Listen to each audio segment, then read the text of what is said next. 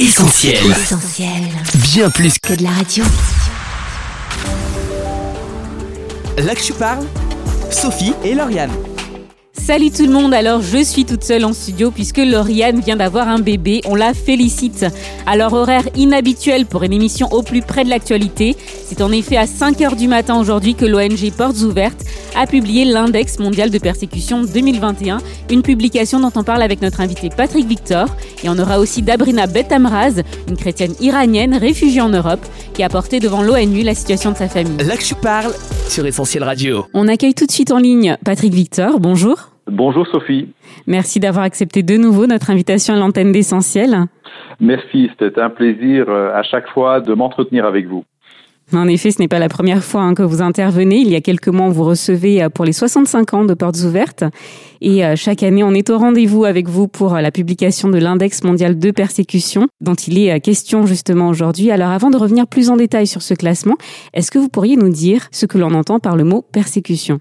La persécution, tout d'abord, c'est un terme qu'on retrouve dans la Bible et qui parle effectivement de la poursuite euh, des chrétiens. Et donc, euh, nous définissons la persécution comme euh, toute action contre un chrétien qui suit Jésus. Et en fait, nous pensons que la persécution, elle est aujourd'hui inévitable, mais en même temps, nous essayons, en tant que portes ouvertes et en tant qu'association, d'aider les chrétiens, d'être avec eux dans un ministère de présence, euh, de soutien moral, de soutien psychologique et aussi humanitaire à traverser les moments de persécution qui peuvent être plus ou moins intenses en fonction des pays, des régions et des situations particulières, euh, comme par exemple dans des gouvernements euh, dictatoriaux ou dans le monde islamique. Alors, on s'est demandé justement quels sont les pays en tête de liste de ce classement. Avant de vous laisser répondre, Patrick Victor, on a demandé euh, à quelques passants leur avis. On va écouter. Eh ben, euh, en Afrique du Nord, Maroc, Tunisie, Algérie. Aucune idée. Peut-être en Indonésie? Je dirais dans les Émirats Arabes Unis. Je vais donner un pays en particulier, le Qatar, je dirais Israël. Et euh, un autre pays où c'est très dangereux, euh, faut me poser une colle. La Chine, elle contrôle beaucoup les, les religions, mais je suis pas sûr que ce soit les chrétiens qui sont poursuivis le plus. Et après, en Afrique, euh, c'est sûr que les pays euh, où il y a un, un fort contrôle de, de l'État islamique, euh, c'est donc Mauritanie, euh, le Nigeria. Euh, en haut de la liste, Égypte, euh, la Syrie bien sûr. À mon avis, la Chine. Je, je sais qu'il n'y a pas des chrétiens là-bas, mais Alors, est-ce qu'ils ont euh, plutôt vu juste, Patrick Victor? Je pense que toutes ces réponses euh, reflètent une partie de la vérité. Mm. Oui. Et quels seraient les trois pays en tête de liste euh, dans l'index mondial de persécution euh, 2020 Pour ne citer que, hein, pour l'instant, les trois pays où il est le plus dangereux d'être chrétien. Oui. Pour euh, la 20e année, c'est la Corée du Nord qui est en première position où euh, les chrétiens subissent une persécution extrême. Ensuite, nous avons l'Afghanistan et en troisième position, la Somalie. En Somalie, on compte que quelques centaines de chrétiens et euh, ce sont des chrétiens qui doivent garder leur foi secrète, sinon leur nom se retrouve sur une liste et ils sont assassinés pour leur foi. Et euh, dans cette année si particulière que nous venons de vivre, nous nous sommes demandé euh, si la pandémie a mis à mal la liberté religieuse. Là aussi, on va écouter quelques réactions avant de vous laisser répondre. Je dirais non. Non, non. En fait, je pense que euh, le Covid a euh, permis certaines euh, croyances de se développer un peu plus. Et du coup, ça a permis de créer aussi au sein euh, des familles ou alors euh, de certaines communautés une, certaine, peut- peut-être pas forcément liberté à l'extérieur, mais en tout cas une liberté intérieure. La pratique, oui. Après, la liberté en soi, le fait de moins sortir et d'être masqué, ça limite l'expression, ça limite beaucoup de choses. Donc, ça limite l'expression de sa liberté religieuse, mais de, c'est valable, à mon sens, pour toutes les religions, euh, pas uniquement la, une religion en particulier. Alors Patrick Victor, est-ce que la persécution des chrétiens a été euh, confinée ou au contraire les violences ont-elles euh, augmenté cette année? On pourrait croire que la Covid et la pandémie et les confinements successifs que nous avons connus auraient ralenti la persécution. Bien au contraire, euh, la propagation du coronavirus a en fait euh, augmenté la persécution euh, de manière inexorable. Et en fait, la COVID-19 asphyxie vraiment la liberté de religion. Et euh, aujourd'hui, ce sont 340 millions de chrétiens qui sont fortement persécutés pour leur foi en Jésus-Christ. Et euh, le Covid a vraiment eu un impact très fort dans beaucoup de pays. Impact euh, à différents niveaux. Tout d'abord, beaucoup de chrétiens dans des zones vulnérables ont été privés d'aide euh, humanitaire, d'aide alimentaire, d'aide médicale simplement parce qu'ils étaient chrétiens. Dans beaucoup de pays, ils ont été blâmés, ils ont été des boucs émissaires, notamment en Somalie, où euh, les Shebabs les ont accusés d'avoir amené la maladie et ils ont aussi été ciblés par la suite. Et dans certains pays du Golfe Persique, les infirmiers les infirmières chrétiennes ont dû travailler sans masque et sans protection contre la Covid. En Inde, l'aide alimentaire a été refusée à 80% des chrétiens sur les 100 000 chrétiens que nous-mêmes nous avons aidés. Et donc, 80 euh, 000 de ces personnes n'ont pas reçu d'aide alimentaire simplement parce qu'ils étaient chrétiens. Et donc, euh, nos partenaires sont intervenus pour les aider. On pourrait croire que le confinement aurait permis un ralentissement de la persécution. Non, ce n'est pas le cas. Un autre chiffre que je voudrais vous donner, c'est que au Nigeria, où le plus de chrétiens sont tués, c'est durant la période de confinement que les attaques de, de Boko Haram, de l'État islamique et des bergers peuls a été la plus forte. Les extrémistes islamistes ont profité du confinement, ont profité du fait que le gouvernement euh, est occupé à essayer d'aider les populations pour attaquer les populations chrétiennes. Et euh, cette année, euh, par exemple, rien qu'au mois de juin, alors qu'on est en plein confinement au Nigeria, 588 chrétiens ont été tués durant ce mois. Et est-ce que de ce fait, il y a des pays qui euh, ont fait leur entrée dans l'index? Alors, il y a quatre pays qui sont rentrés dans l'index cette année-ci. Il y a les Comores, il y a le Mozambique, il y a le Mexique qui rentre à nouveau dans l'index, et également le Congo, donc la République démocratique du Congo, qui rentre également dans l'index cette année-ci. Et euh, pour le, la, RDC et le Mozambique, c'est l'explosion de la violence euh, djihadiste qui explique cette rentrée dans l'index. Au Mexique, euh, c'est le crime organisé qui profite de la crise de la Covid pour persécuter les chrétiens. Et aux Comores, eh bien, les autorités ont rappelé publiquement qu'il n'y avait pas de liberté de religion pour les chrétiens. Et alors que euh, cette année, les préoccupations du monde étaient essentiellement concentrées sur la pandémie, est-ce qu'il y a eu des faits marquants en termes de persécution des chrétiens qui ont échappé aux grands médias? Vous parliez euh, d'un massacre, on peut dire, hein, de tant de morts euh, dans certains pays. Est-ce qu'il y a des faits en particulier comme cela qu'il serait important de rappeler? Je pense que le fait le plus marquant, c'est que les gouvernements en Inde et dans certains pays d'Asie ont systématiquement détourné les aides d'urgence des chrétiens. Ils ont été discriminés simplement parce qu'ils étaient chrétiens. Par exemple, au Bangladesh, euh, certains chrétiens nous ont expliqué que les autorités locales leur ont dit, vous êtes chrétiens, votre Dieu prendra soin de vous, mais de nous, vous n'obtiendrez rien du tout. Évidemment, nous sommes chrétiens. Et dans certains pays, comme au Sri Lanka, on a l'exemple de chrétiens d'un village qui étaient persécutés et qui ont reçu une aide alimentaire de portes ouvertes. Et ces chrétiens ont partagé cette aide alimentaire avec les persécuteurs. Certains de ces persécuteurs ont commencé à les rejoindre dans leurs églises secrètes et sont devenus chrétiens. Et donc, nous avons vraiment un message d'espoir à donner au travers de la persécution. Un message d'espoir en effet. Alors pour plus d'infos, on invite nos auditeurs à découvrir l'index sur le site portesouvertes.fr. Patrick Victor, un regard sur l'avenir. Est-ce que les choses sont amenées à évoluer en termes de tolérance religieuse? On a recueilli quelques avis à ce sujet. On écoute et on vous laisse réagir. Il y aura toujours la guerre des religions. Toujours, toujours, toujours. dans le Moyen-Orient, oui. Moins tolérant, bien sûr. dans le dans l'Ouest, en Amérique, au Canada, euh, ici en Europe. Euh, oui, mais d'autres manières. Au Moyen-Orient, ils sont forcés d'être comme ça.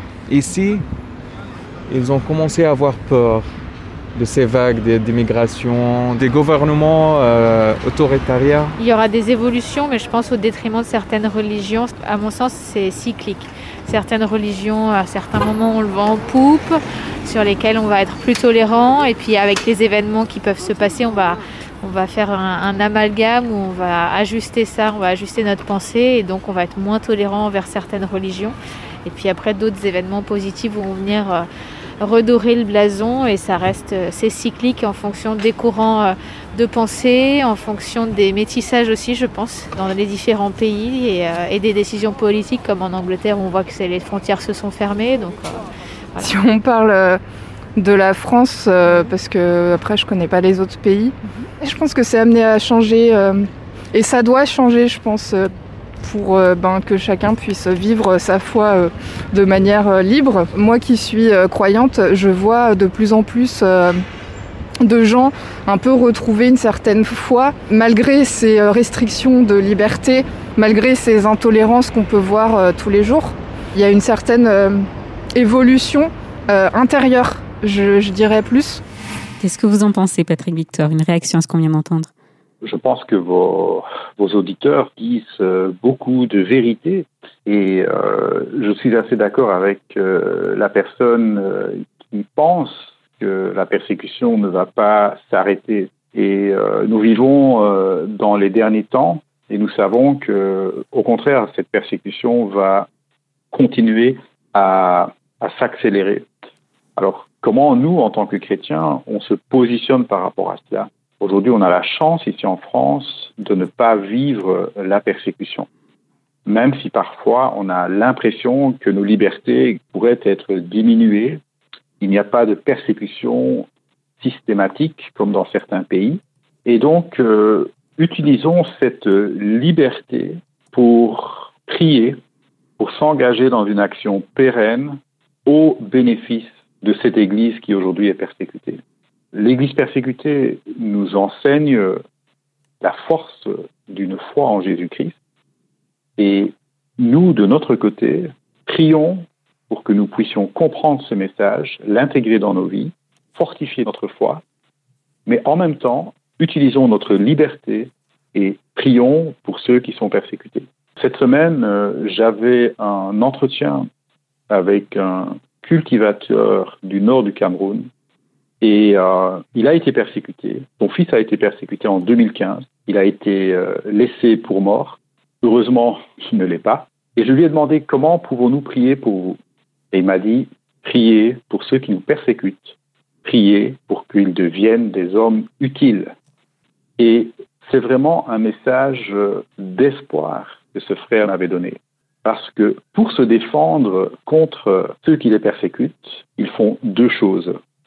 La première chose, ils prient, et la deuxième chose, ils jeûnent. Donc il ne suffit pas à l'aide qu'ils pourraient obtenir des forces gouvernementales. Non. Ils ont une activité spirituelle, ils demandent à Dieu de les protéger.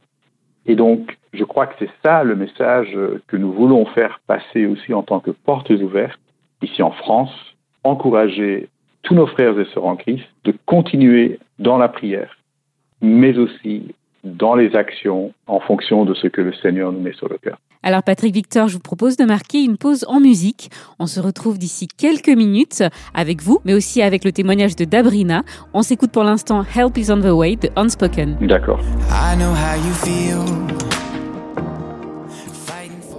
Là que je parle, Sophie et Lauriane. Vous êtes sur Essentiel Radio, bienvenue à vous tous qui nous avez peut-être rejoints en cours d'émission. Aujourd'hui, édition spéciale de l'Actu Parle, puisqu'on découvre ensemble l'index mondial de persécution 2021, paru ce matin sur le site de l'ONG Portes Ouvertes. Patrick Victor, le directeur de Portes Ouvertes, est toujours avec nous pour analyser les résultats de ce rapport. Mais avant de poursuivre avec vous, Patrick Victor, je vous propose d'accueillir une nouvelle invitée, témoin et victime de la persécution dans son pays, l'Iran. En ligne avec nous, Dabrina Betamraz, bonjour, et merci d'avoir accepté de témoigner sur Essentiel Radio. Merci pour votre invitation. C'est un plaisir de pouvoir être avec vous. Dabrina Betamraz, vous êtes donc iranienne et chrétienne. Votre père est pasteur et c'est très jeune que vous allez être témoin et victime de la persécution. Pouvez-vous nous raconter? D'aussi loin que je me souvienne, ma famille a souffert de harcèlement et de persécution de la part du gouvernement iranien. Quand j'étais enfant, à 8 ou 9 ans, nous avons été témoins des premières exécutions de masse de pasteurs à Téhéran et ailleurs dans le pays. Pendant la majeure partie de ma vie, je n'ai donc rien connu d'autre que la foi chrétienne sous pression face à la persécution. Pour nous, en fait, c'était normal. La persécution fait partie de notre foi. Et c'est aussi ce que la parole de Dieu nous apprend, que nous sommes amenés à souffrir pour son nom. Alors ça n'a pas toujours été évident à vivre. et nous avons connu des moments très difficiles, mais nous savons aussi que c'est le prix à payer pour notre foi. Dabrina, vous avez porté devant l'ONU la situation de votre famille. Comment votre histoire a-t-elle été reçue? Est-ce que cela a fait euh, évoluer les choses pour votre famille et pour les chrétiens en Iran? Être allé à l'ONU, ce n'est pas le plus important. Ce qui compte surtout, c'est d'avoir accès à un large réseau de personnes qui entendent ce que vous avez à dire. Ce que l'ONU a fait pour moi et continue de faire, c'est d'ouvrir la voie et me permettre d'atteindre des organisations plus grandes encore pour faire connaître le problème de la persécution en Iran. J'ai ainsi pu aller aux Nations Unies à New York, j'ai pu parler à la Maison Blanche ainsi qu'au département d'État. Ma voix a été entendue dans différents lieux et c'est Dieu qui a ouvert ses portes. Ça a vraiment permis une prise de conscience de la persécution. On a pu interpeller de nombreux pays qui ont ensuite demandé à l'Iran d'arrêter de persécuter les chrétiens. Des États comme la Corée du Sud, le Brésil, les États-Unis, Israël, l'Espagne, la Belgique, le Danemark et beaucoup d'autres encore qui ont demandé à l'Iran de mettre fin à la persécution. Le travail est loin d'être terminé. La tâche est immense. Et ce que je fais ne représente qu'une toute petite étape, mais il faut le faire. L'Iran connaît aujourd'hui une grande vague de conversion au christianisme. Comment l'expliquez-vous? C'est un miracle. Ce n'est pas une œuvre humaine, mais c'est Dieu qui agit.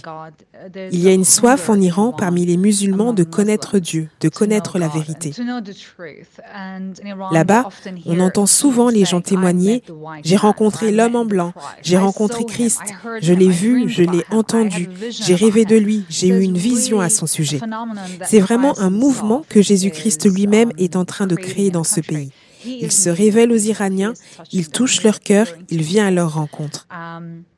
C'est cette rencontre personnelle avec Jésus qui explique qu'il y a de plus en plus de conversions en Iran. Dabrina Betamraz, un grand merci d'avoir partagé votre témoignage et ces nouvelles avec les auditeurs d'Essentiel Radio. Merci beaucoup pour ces questions. Et bien sûr, nous continuerons de prier pour vous et tous les chrétiens d'Iran. Que Dieu vous bénisse. Merci et que Dieu vous bénisse également. Merci encore à Dabrina Bettamras de nous avoir accordé cette interview. Patrick Victor, je reviens vers vous. Derrière euh, ces chiffres et ce classement, il y a l'histoire de personnes, de familles, de communautés, comme on vient de le voir. Sur le site de portesouvertes.fr et euh, sur les réseaux sociaux, on retrouve régulièrement des nouvelles et des témoignages poignants. Est-ce qu'il y en aurait un, Patrick Victor, pour n'en citer euh, qu'un seul, hein, qui vous aurait particulièrement marqué? Oui, il y a, beaucoup d'exemples et c'est difficile de faire un choix. Par contre, euh, je voudrais euh, donner cet exemple de chrétiens qui euh, se sont convertis dans un lieu secret où a eu lieu un baptême et ce baptême se passe dans la jungle. Le lieu du baptême n'est accessible qu'à pied. Ça se fait dans la plus grande discrétion et on voit des euh, chrétiens se faire baptiser l'un l'une après l'autre. Et il y a un chant que je vous invite à découvrir. Et ce chant est connu, c'est un air connu. Et ce chant dit Ma transformation après être né de nouveau, la mauvaise compagnie que j'avais, maintenant je ne l'ai plus. Jésus a souffert sur la croix pour mes péchés. Et ce chant est vraiment touchant. Les images sont touchantes parce qu'on voit que ces chrétiens s'engagent malgré la persécution qui les attend. Ce sont des convertis de l'islam. Ils vont rentrer chez eux et nous savons ce qui les attend. Mais malgré ça, ils s'engagent à être disciples de Jésus. Ils ne mesurent pas le coût, ou plutôt ils le mesurent, et ils le mesurent en se disant, nous allons le faire malgré tout, malgré les risques, malgré la persécution. Et ça, très encourageant, même pour nous. Nous avons vécu le confinement cette année-ci. Nous sommes passés par des moments très difficiles. Certains frères et sœurs ont perdu des parents, des oncles, des tantes, euh, des amis proches suite euh, au confinement. Et euh, je voudrais vraiment les encourager à tenir ferme, sachant que des frères et sœurs souffrent également pour leur foi en Jésus-Christ. Et qu'en Jésus-Christ, nous avons toutes les ressources. Nous avons un Père qui nous aime et qui veut notre bien, malgré le confinement, malgré la Covid, malgré la persécution, malgré le rejet des familles, malgré la discrimination aux soins médicaux, malgré la discrimination à l'emploi. Alors Patrick Victor, c'est une question qui revient régulièrement lorsqu'il est question de persécution des chrétiens. Je vous la repose. Pourquoi la foi chrétienne fait-elle l'objet de tant de violence à son encontre? Qu'y a-t-il de si dérangeant dans le message de Jésus? Un message qui prône pourtant la paix? C'est vraiment la question, la bonne question. Je pense qu'on ne peut pas donner une réponse euh, unique à cette question. On pourrait synthétiser en disant que Jésus, dans Matthieu, dans le sermon sur la montagne, nous dit que Heureux sont ceux qui seront persécutés. Heureux serez-vous lorsqu'on vous insultera, qu'on vous persécutera et qu'on dira faussement de vous toutes sortes de mal à cause de moi. C'est pour ça que qu'il y a la persécution. C'est à cause justement de notre euh, amour pour Jésus, parce que notre amour pour Jésus va changer notre euh, façon de vivre, va changer les affections que nous avons, va aussi être une foi que nous vivons à contre-courant de ce qui se vit dans le monde actuellement. Et le monde rejette cette foi, rejette cette paix parce qu'il voit que nous vivons à contre-courant. Maintenant, quand on regarde la persécution dans les différentes régions du monde, si on prend par exemple la Chine, euh, la foi chrétienne est une menace pour euh, le Parti communiste. Il y a plus de chrétiens que de membres du Parti communiste le Parti communiste ne peut pas accepter qu'il y ait une idéologie concurrente à la leur.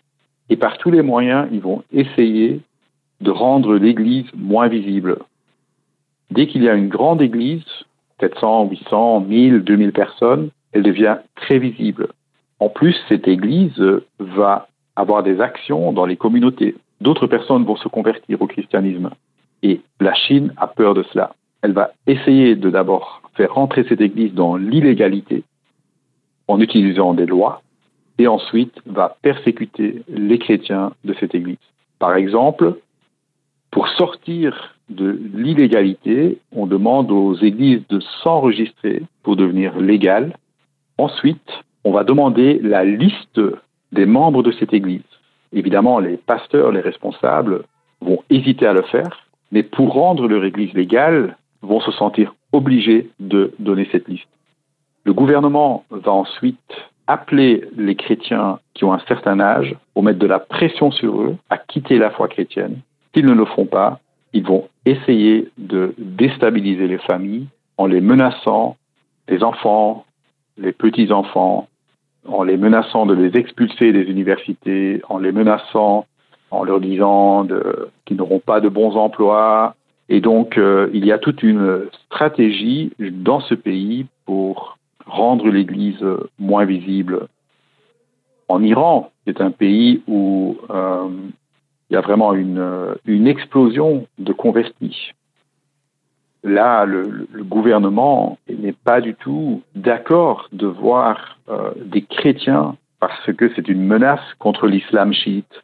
En Afrique, subsaharienne, les chrétiens représentent, sont une barrière pour grandir, pour accroître les territoires qu'ils veulent obtenir.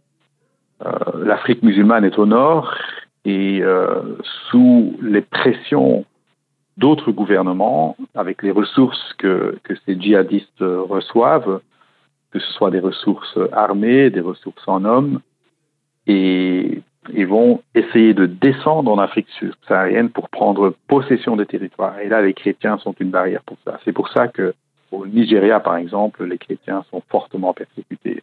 Euh, la même chose au Cameroun. Et si on va en Amérique latine, euh, là, c'est le crime organisé, c'est le, le trafic de la drogue qui est en fait une des raisons pour lesquelles les chrétiens sont persécutés, parce que les pasteurs dans ces églises ont évidemment le message de paix dont vous parliez, mais c'est aussi un message de transformation des cœurs. Et lorsque des chrétiens se convertissent, eh bien, ils s'éloignent des traditions, mais prêchent également la repentance, prêchent également la distanciation du crime, euh, l'éloignement des activités que des activités économiques que ces convertis avaient précédemment, et ça représente à nouveau une menace pour ces groupes euh, criminels. Et les pasteurs, les leaders d'église sont les premiers à être euh, attaqués, parfois massacrés, parce qu'ils représentent un danger pour leurs affaires criminelles. Et donc, euh, on a deux niveaux. On a le niveau biblique qui nous enseigne que la persécution va venir, est venue, va venir et va continuer à grandir. Nous sommes dans la fin des temps. Et quand on regarde ce qui se passe euh, dans les différents pays, dans les différentes régions géographiques du monde, eh bien, euh, nous avons euh, différents moteurs de la persécution en fonction de la politique, en fonction des intérêts géopolitiques, en fonction des intérêts des communautés criminelles. Alors Patrick Victor, on approche bientôt de la fin de cette interview. Je reviens sur euh, ce thème de la prière. Il en était question euh, tout à l'heure avant la pause musicale. Votre prédécesseur au sein de Portes Ouvertes, à la direction de Portes Ouvertes, Michel Varton, a sorti un deuxième livre aux éditions BLF, Priez pour nous. Alors je vous pose la question, comment prier pour l'Église persécutée et euh, pourquoi si essentiel Nous pensons à, Portes Ouvertes que la prière et la lecture de la parole c'est vraiment la valeur fondamentale qui nous guide dans toutes nos actions. Nous ne débutons pas la journée euh, sans la prière, euh, nous ne nous engageons pas dans une action sans prier d'abord et prier tout au, tout au long de cette action. Et donc, euh, avec la prière, nous nous adressons à notre Dieu. Et notre Dieu aime que nous nous adressons à lui. Et notre Dieu a la capacité d'aider, de faire changer les choses. Et la prière nous permet justement d'être engagés dans une bataille contre les forces du mal. C'est notre arme principale. Si nous ne prions pas, nous allons nous appauvrir en tant que chrétiens. Nous devons prier, nous devons rester au centre de la bataille spirituelle. Et la persécution est une bataille spirituelle. Et donc nous devons utiliser toutes les armes et principalement la prière pour combattre euh, au milieu de cette euh, bataille spirituelle. Et donc, le livre de Michel Varton tombe vraiment à point cette année parce que nous mettons aussi 2021 sous l'égide de la prière, comme chaque année. Mais nous avons ce livre et nous avons aussi des actions que nous menons dans la prière tout au long de cette année. Et la prière, vous savez, permet d'atteindre des lieux qu'on ne peut pas atteindre lorsqu'on voyage, par exemple. Et la prière permet, nous permet d'ouvrir les portes. La prière nous permet d'accéder les prisons. Euh, il y a des noms de personnes pour lesquelles nous pouvons prier. Ça se trouve sur notre site. Je vous invite à aller sur le site de Portes Ouvertes ou éventuellement à vous euh, enregistrer pour recevoir une de notre lettres de nouvelles. Et là, vous pouvez prier pour un frère ou une sœur. Et je peux vous assurer que lorsque ces personnes sortent de prison, très souvent, leur témoignage est j'ai senti que des personnes priaient pour moi alors que j'étais au plus bas, alors que j'étais seul dans ma cellule, je sentais la prière de centaines, de milliers de frères et sœurs qui m'encourageaient. Et donc, euh, c'est pour ça que nous devons prier. Nous devons aider les gens au travers de la prière parce que les gens ressentent ces prières. Les gens sont changés, sont, reçoivent la paix grâce à nos prières. Alors cette fois-ci, ce sera le mot de la fin, Patrick Victor. On a l'habitude de terminer avec un extrait de la Bible. Est-ce que vous auriez un verset qui vous tient particulièrement à cœur et que vous pourriez nous partager aujourd'hui? Oui, bien sûr. Euh, je voudrais vous... Bon, c'est un passage qui est évidemment très connu. C'est dans 1 Pierre, chapitre 3, verset 9. Ne rendez pas le mal pour le mal, ni l'insulte pour l'insulte. Bénissez au contraire. Vous le savez, c'est à cela que vous avez été appelés afin d'hériter de la bénédiction. Et je pense que ce verset s'adresse à chacun de nous, mais s'adresse aussi à l'Église persécutée. Je vous disais tout à l'heure que ce frère camerounais, qui s'appelle aussi Pierre, demandait que nous prions pour que les djihadistes deviennent des hommes utiles.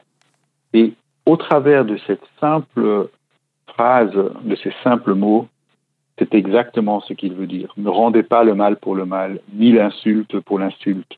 Bénissez au contraire. Et priez pour ceux qui nous persécutent. Priez pour ceux qui nous font du mal. C'est la position du chrétien. C'est ce que Dieu nous demande de faire. Dieu a eu de la patience pour nous. Ayons aussi de la patience pour ceux qui nous veulent du mal. Ayons aussi de la patience pour ceux qui nous persécutent. Parce que, au travers de cette patience, au travers de cette bénédiction, au travers de ces prières, nous allons voir des miracles, nous allons voir des changements de cœur, des transformations. Donc, n'ayons pas peur de prier, n'ayons pas peur de nous engager dans la bataille de la prière. Hmm, en effet, merci beaucoup Patrick Victor. Un encouragement à la prière que l'on retiendra à l'antenne d'Essentiel Radio. Merci encore pour euh, tout ce que vous nous avez apporté aujourd'hui. On invite nos auditeurs à se rendre sur le site portesouvertes.fr pour euh, en apprendre davantage sur votre travail, sur cet index. On retrouvera euh, toutes les informations donc sur votre site. Patrick Victor, on vous donne rendez-vous très certainement l'année prochaine ou même avant. Sophie, c'était un plaisir de vous parler et aussi de partager euh, les informations de ce nouvel index 2021. Merci. Plus que des informations, c'est vraiment un message que, que l'on veut retenir euh, sur Essentiel Radio. On vous souhaite une belle continuation et puis à très bientôt sur Essentiel. Merci. Merci, au revoir. Là que tu parles, Sophie et Lauriane. Il est temps pour nous de rendre l'antenne, mais retrouve cette émission en replay sur essentielradio.com. Une émission à partager largement sur les réseaux sociaux. Alors à toi de jouer sur Facebook, Twitter, Instagram. Et pour toute question ou réaction, laisse-nous un message vocal sur Messenger ou sur notre numéro WhatsApp, le 07 87 250 777. Je tiens à remercier tous ceux qui nous ont aidés à atteindre les 93% de l'objectif de notre campagne de financement. Pour tous ceux qui veulent nous rejoindre et nous aider à atteindre les 100%, rendez-vous sur soutenir.essentielradio.com. Moi, je te dis à très vite sur Essentiel et en attendant, bonne écoute. Salut tu parles, Sophie et Lauriane. On retrouve, tous nos programmes sur essentielradio.com.